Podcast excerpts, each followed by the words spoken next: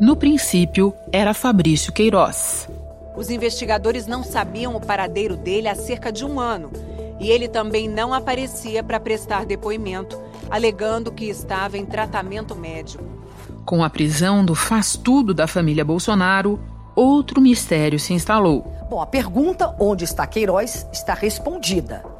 Ele está agora exatamente preso no complexo penitenciário de Jericinó. Agora é a vez do cadê a mulher do Queiroz? Márcia Oliveira de Aguiar é foragida da justiça desde ontem. Mas os investigadores dizem que a fuga começou a ser pensada muito antes disso.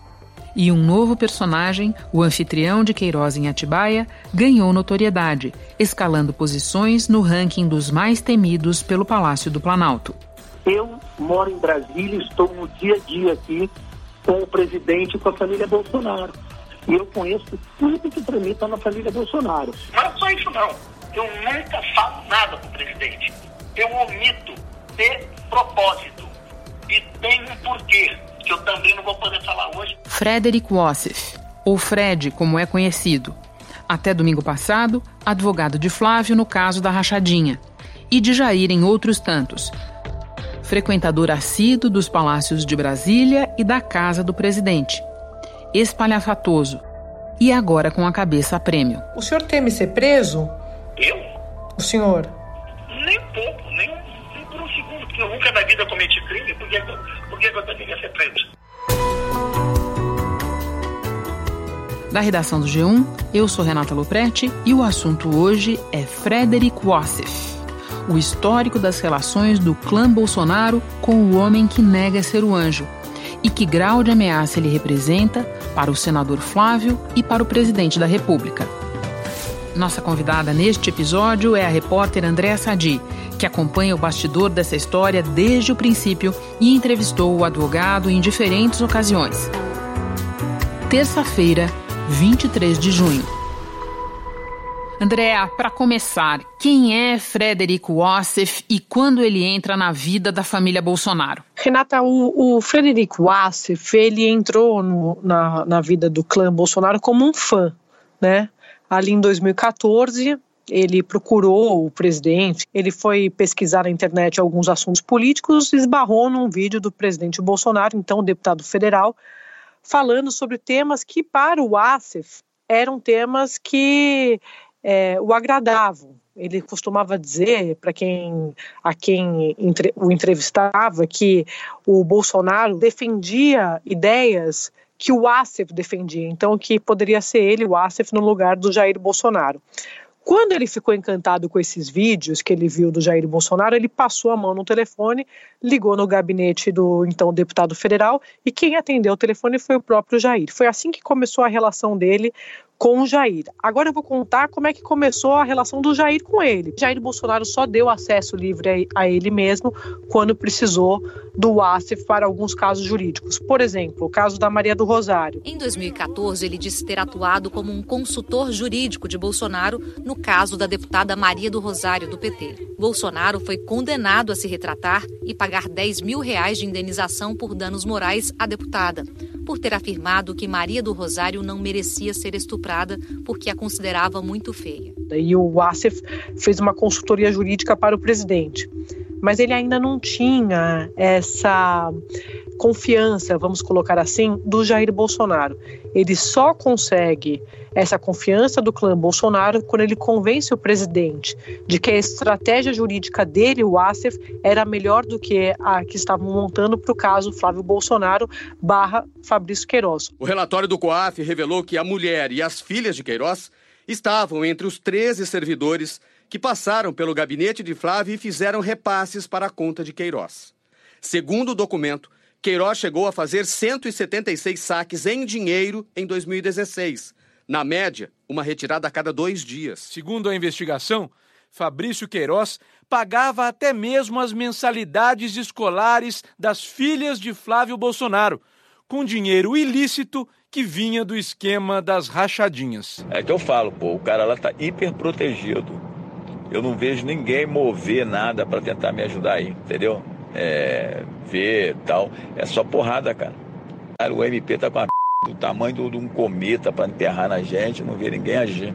ou seja, ele só ganha a confiança do, do presidente Bolsonaro no começo de janeiro de 2019, é, alguns meses após a eleição presidencial. Pois é, e tomando esse gancho que você mencionou, né? Em 2019 ele passa a atuar como advogado do Flávio na investigação sobre a suspeita de rachadinha é, no gabinete. E a partir daí ele toma uma série de ações, uma série de medidas, inclusive no Supremo. Você pode lembrar para a gente um pouco a atuação dele nesse caso? O Wassef, nessa hora que ele ganha a defesa do Flávio Bolsonaro, ele desbanca ao mesmo tempo a turma que estava montando essa estratégia jurídica para o Flávio.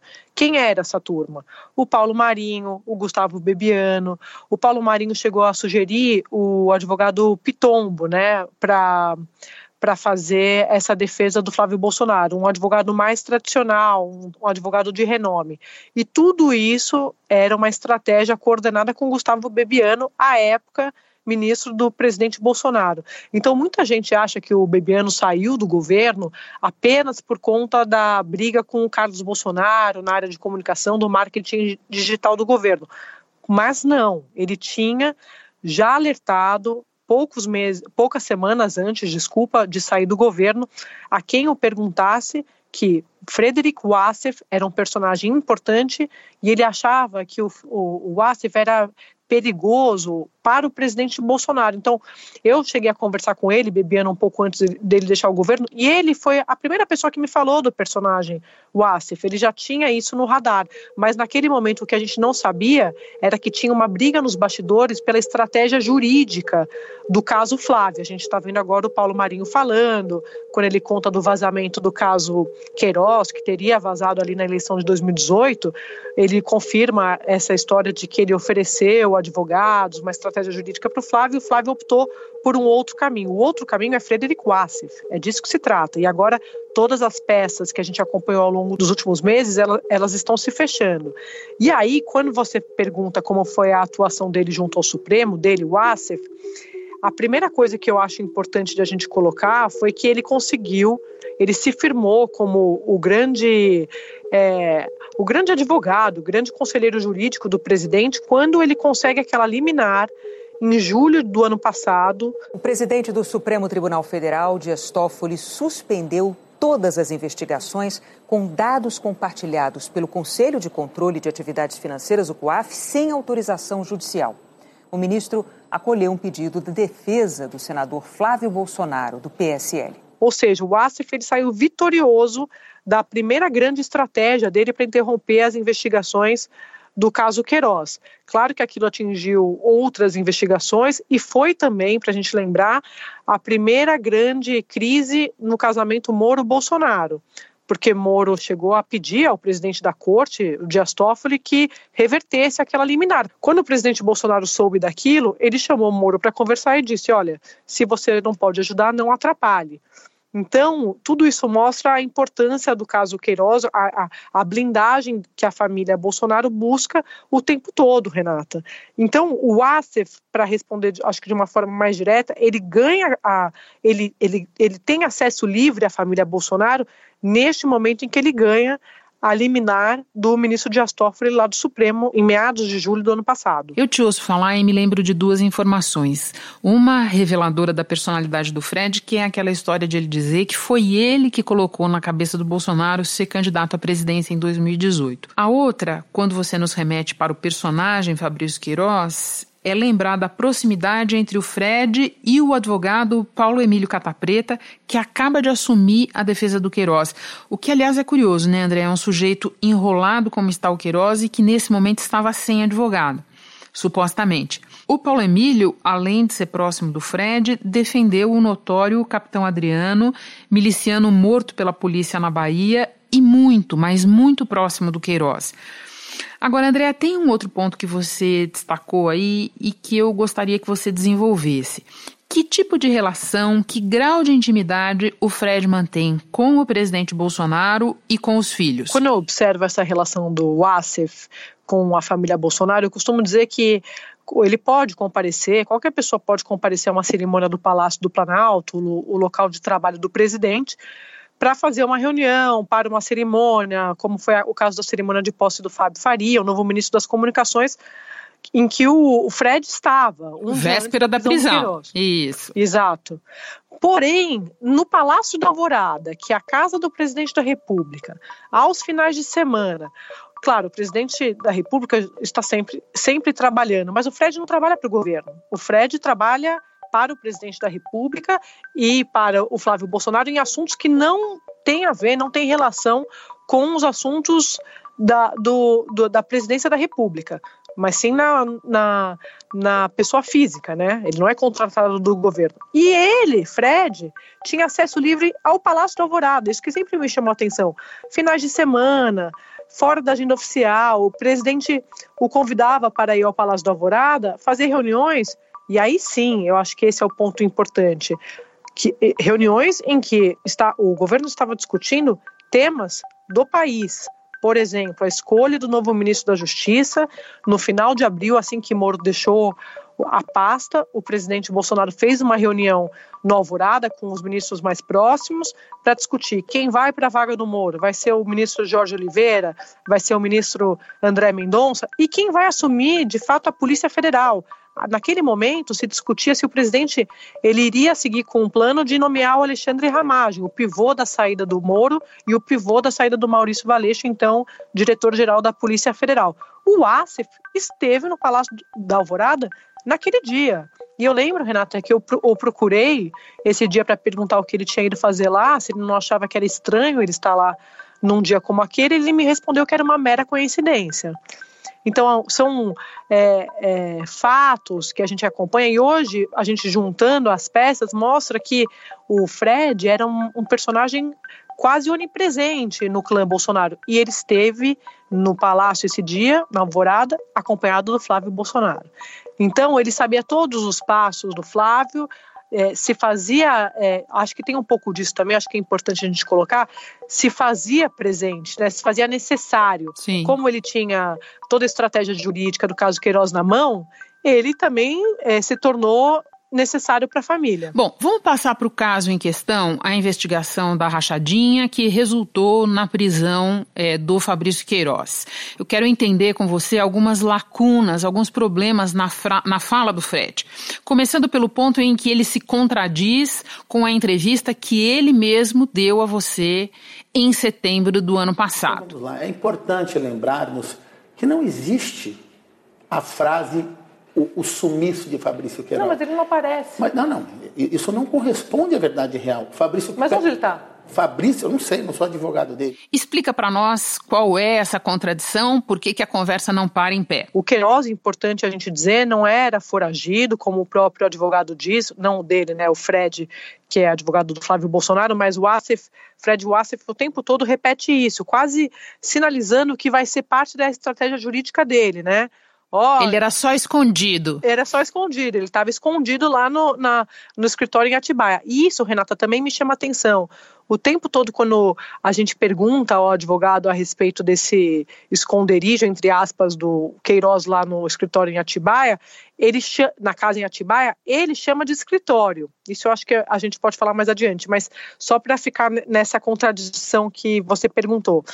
E ele disse que não sabia do paradeiro do Queiroz. Mas as investigações apontam que o Queiroz estava há cerca de pelo menos um ano na casa do Fred Wassef em Atibaia. Ora, se ele estava há quase um ano é, escondido, passando uma temporada no, na casa do Fred, não tem como o Fred desconhecer esse fato em setembro de 2019. De qualquer forma, ele mentiu na entrevista, porque seja em Atibaia, seja no Rio, ele disse que não sabia do paradeiro do Queiroz. André, que lembrança você tem do Fred nessa entrevista de setembro do ano passado? A gente fez a entrevista, acho que dois meses, é isso, dois meses depois da decisão do Supremo. Então, e, e, e no mês anterior eu tinha entrevistado o senador Flávio Bolsonaro para a Globo News e o Fred estava presente. O Fred acompanhou essa entrevista numa casa emprestada de um amigo deles ali no, no Lago Sul, uma região nobre de Brasília.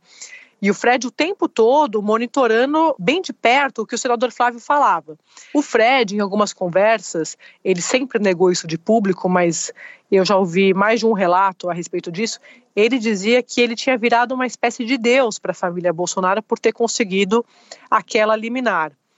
Então, ele estava com esse espírito. Modesto ele. Modesto, e eu vou usar uma expressão aqui, Renata.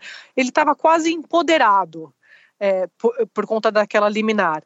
E ele fazia questão o tempo todo de dizer que ele tinha contato com o presidente Bolsonaro, que ele falava com o presidente, que a imprensa não parava de ligar para ele, que ele era muito procurado, e o senador Flávio isso, o senador Flávio aquilo, e ele estava muito por dentro também, isso me chamou a atenção, da briga do Flávio com o governador Witzel, porque foi bem no momento em que eles romperam. Então isso mostra a, a que ele tratava e participava de outras discussões. Ele uhum. tinha muita uhum. informação e aquilo me surpreendeu, né? Porque não era do caso Queiroz. Como é que ele sabe que o Witzel e o Flávio Bolsonaro estão brigando por causa de A, B ou C? E ele, ele falava coisas ali a respeito da política, o que mostrava que ele também tinha entrado nessa seara. Mas me chamou muito a atenção esse, esse espírito dele de é, ele, ele repetia o tempo todo, como ele repete até hoje, que ele é muito leal à família, que ele, é, o presidente Bolsonaro está sendo vítima de perseguição, assim como o senador Flávio Bolsonaro. Então, ele se coloca como grande protetor da família. Por isso que quando veio a expressão do anjo, e eu já tinha ouvido isso várias vezes, de várias fontes diferentes, de que ele era chamado assim nos bastidores, aquilo fez total sentido, porque ele sempre se colocou como uma espécie de cão de guarda da família Bolsonaro no, no campo jurídico. Família família que nesse momento está tentando se é, proteger dele. André, uma outra contradição que é, você começou a encaminhar, vamos explorar um pouco mais. O fato de ele dizer que não sabia que o Queiroz estava na casa dele.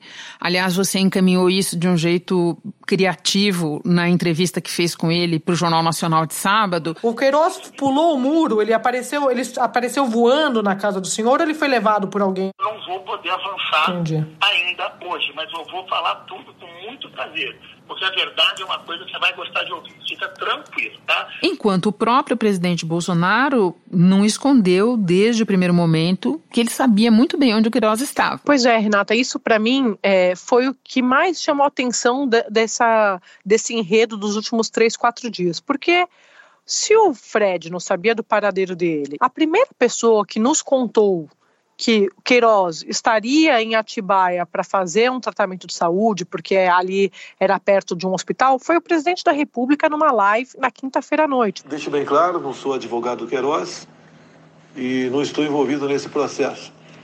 Mas o Queiroz não estava foragido e não, não havia nenhum mandato de prisão contra ele.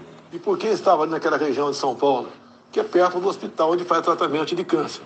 Então esse é o quadro é, da minha parte, está encerrado aí o caso Queiroz. Quando eu entrevistei o Fred no sábado, eu perguntei como Queiroz chegou lá, porque realmente eu não sei como funciona, mas na sua própria casa, ou você deixa a chave, ou você deixa alguém avisado, realmente é complicado. Essa pergunta ainda está no ar, não há resposta. Mas para mim, Renato, o mais importante, e a gente já falou disso algumas vezes, é como o presidente da República sabia do, do tratamento do Queiroz desse suposto tratamento ali na região de Atibaia, se Fred disse que nunca falou disso com o presidente e que ele omitia informações propositais. E o Fred me disse que não sabe como o presidente sabia disso. Ele responde, isso está gravado na entrevista. Eu não sei como ele sabia disso. Eu não passei isso para ele. Eu sabia, só vou dizer o seguinte para você. Eu não falo com o presidente da República sobre nada que envolva Queiroz, Mário Bolsonaro, Rachadinha, o presidente não tem nenhum conhecimento ou acesso às informações do que eu trato no meu sigilo profissional, no meu trabalho, no tocante à investigação que tramita no Rio de Janeiro. Mas isso eu também quero falar um pouco mais para frente. Depois ele diz mais adiante que o presidente pode ter, ter visto isso em algum lugar, mas aquilo era quinta-noite. A gente não sabia ainda nada, nenhuma dessas informações. André, para completar o ciclo de contradições, no domingo, no momento em que é, Fred vem a público e diz: Olha, eu é que não quero mais, insistiram muito para eu ficar, mas eu não vou mais é, defender o senador Flávio. Ele diz que em nenhum momento é, informou nada do que tinha acontecido para o presidente Jair Bolsonaro ou para o senador Flávio Bolsonaro. E daí, é, se ele supostamente nem sabia que o Queiroz estava na casa dele, por quê? O que exatamente ele escondeu do presidente e do senador? Dá para entender ou não? O tempo todo a gente falou que ainda faltavam as explicações do advogado. Eu acho que todas elas ainda estão pendentes, Renata. Porque ou elas estão pela metade ou ele diz que vai contar no momento oportuno. Você tem razão quando você diz que ele diz que não informou ao Flávio nem ao, senado, ao presidente Bolsonaro, mas eu queria trazer uma informação aqui para o assunto, que é o seguinte: no final de semana eu conversei com algumas fontes do Palácio do Planalto, ministros da que são palacianos, mas que são oriundos da, que a gente chama da ala militar, e eles já tá, estavam dizendo o seguinte: olha só, o, o, o, caso Queiroz, quem precisa responder é o senador Flávio Bolsonaro. Como não dá para demitir o próprio filho, alguém precisa, entre aspas, pagar por isso. Então eles já estavam defendendo a saída do Fred Wasser. O Fred, no sábado, me disse: Eu sou advogado do presidente e do senador Flávio. Então ele ainda ficava reafirmando isso com convicção. É, quase se sentindo ofendido, insultado com a minha pergunta, e eu sei que com a de outros colegas também, depois eu vi publicado. Então, esse desfecho de domingo é, deixa claro que ele foi forçado a fazer isso. O advogado Frederic Wassef foi afastado da defesa do senador Flávio Bolsonaro pela família. Flávio Bolsonaro escreveu em uma rede social que foi Wassef quem pediu o afastamento.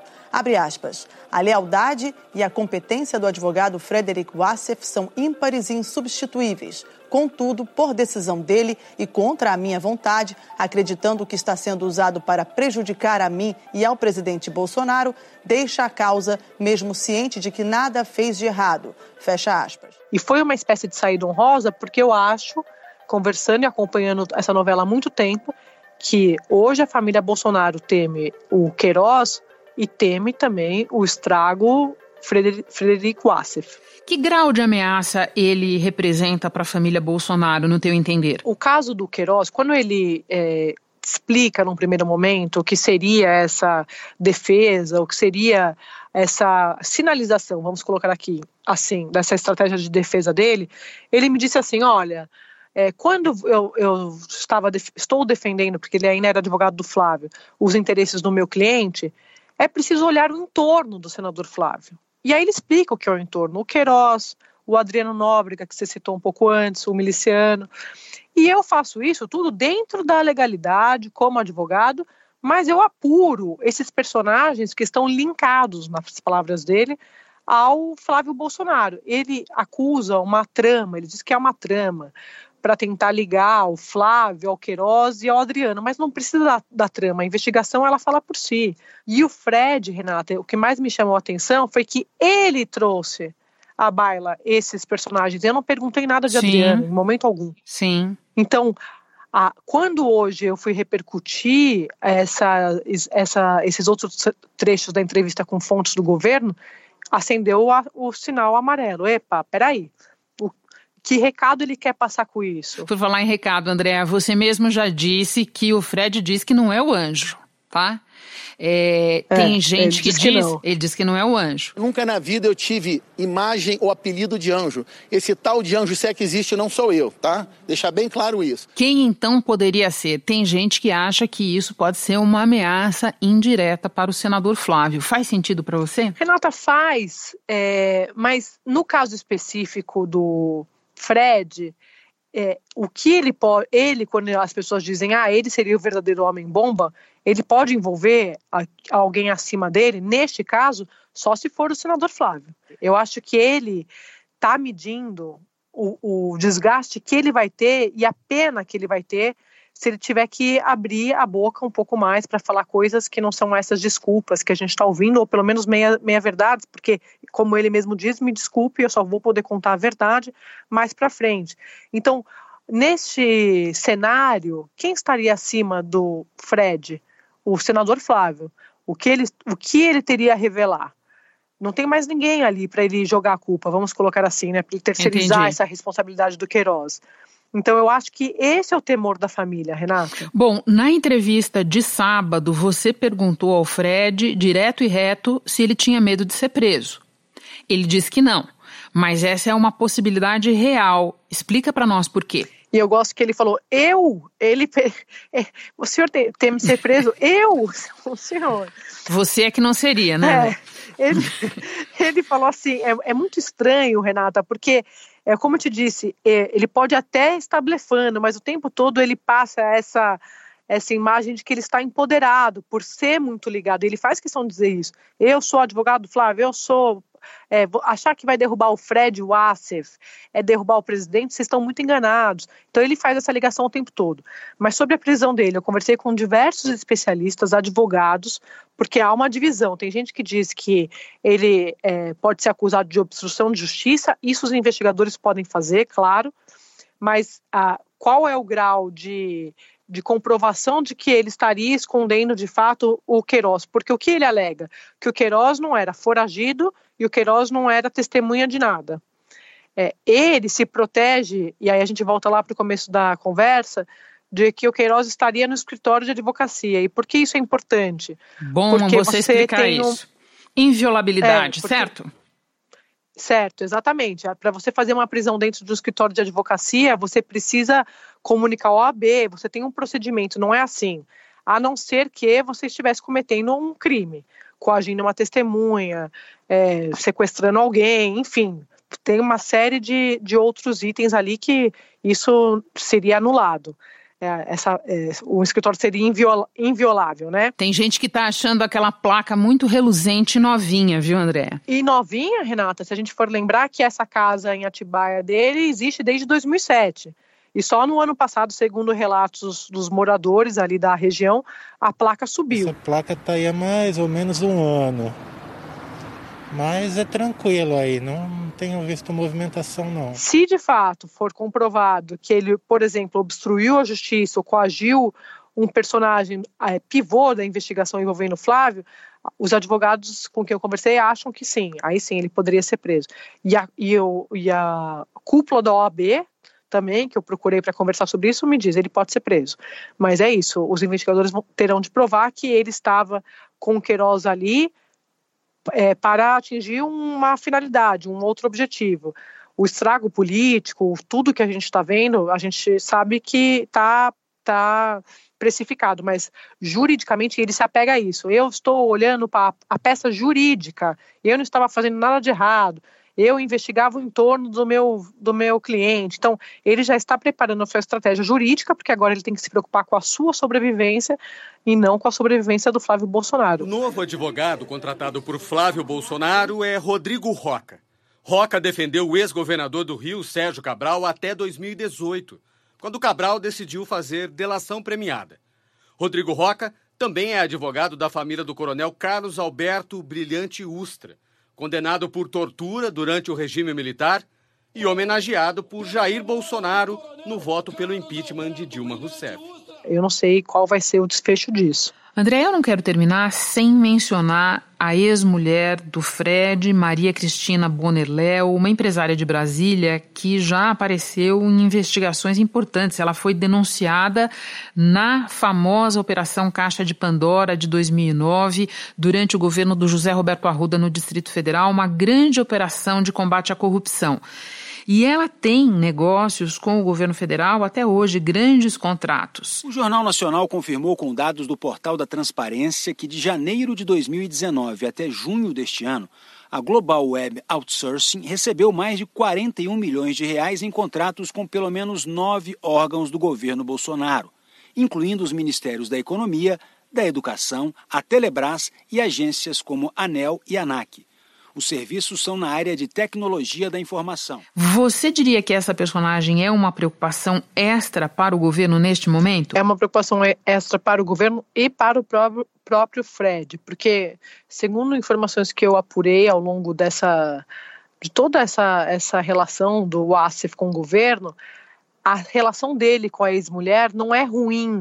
Eles seriam quase aliados. Parceiros de negócios. Parceiros de negócios. Então, quando vem à tona essa história de que ela teria negócios com o governo federal, o governo pensou, peraí, a gente precisa se afastar mesmo deste, de, deste advogado, porque é, o, o, a personagem da ex-mulher pode complicar ainda mais a situação do Asif, é, na verdade pode complicar ainda mais a estratégia do governo de não conseguir se descolar do Asif, uma vez que a ligação agora seria com o dinheiro, né, Renato? Ela já foi condenada por improbidade administrativa e proibida de fechar acordos com o setor público e recorreu. Estaria mais do que vinculada com a ex-mulher, que é amiga do advogado ex-advogado do Flávio Bolsonaro. André, e para terminar, terminar mesmo, com base nas tuas entrevistas, na tua apuração, no teu conhecimento do personagem, o Fred aceitará o cordão sanitário? Ele aceitará ser jogado no mar sozinho?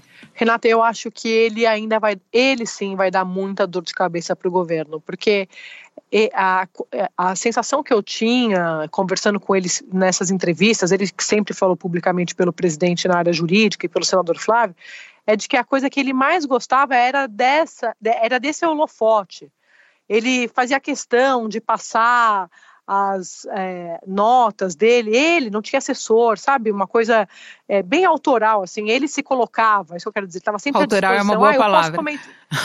é, eu gosto de, eu posso comentar se você quiser, ele faz isso o tempo todo, eu posso, ele gosta dessa coisa de dar a cara para bater, mas principalmente por conta do holofote, é, é, uma, é quase uma vaidade, né, assim, uma pessoa que gosta da exposição. Mas, neste caso específico do Queiroz, está em jogo a reputação e a, e a profissão dele, né? Não me parece ser um cara que esteja fazendo isso pelo dinheiro, mas sim pelo, pelo poder e pelo acesso. Então, quando ele é isolado do governo e do presidente da República, que foi ele que procurou, como a gente contou aqui, eu acho que isso pode o deprimir. Inclusive, é importante colocar aqui, é, culpando essa coisa de ter sido afastado pela, da, é, pela boca da Karina Cufa, que é uma outra advogada do presidente da República. Tem uma outra briga jurídica nos bastidores aí. Então eu acho que ele vai pedir coisas. Ou ele vai agir como ele sempre foi desde o começo, Renato, um consultor informal, um consultor jurídico informal, ajudando o senador Flávio e também assessorando o presidente da República em algumas questões, mas longe dos holofotes até por uma determinação do presidente da República. Então vamos apurar e você volta ao assunto para contar. Andréa, muito obrigada. Sempre, Renata. Obrigada pelo convite. Este foi o assunto podcast diário disponível no G1 e também nos aplicativos Apple Podcasts, Spotify, Deezer, Castbox, Google Podcasts.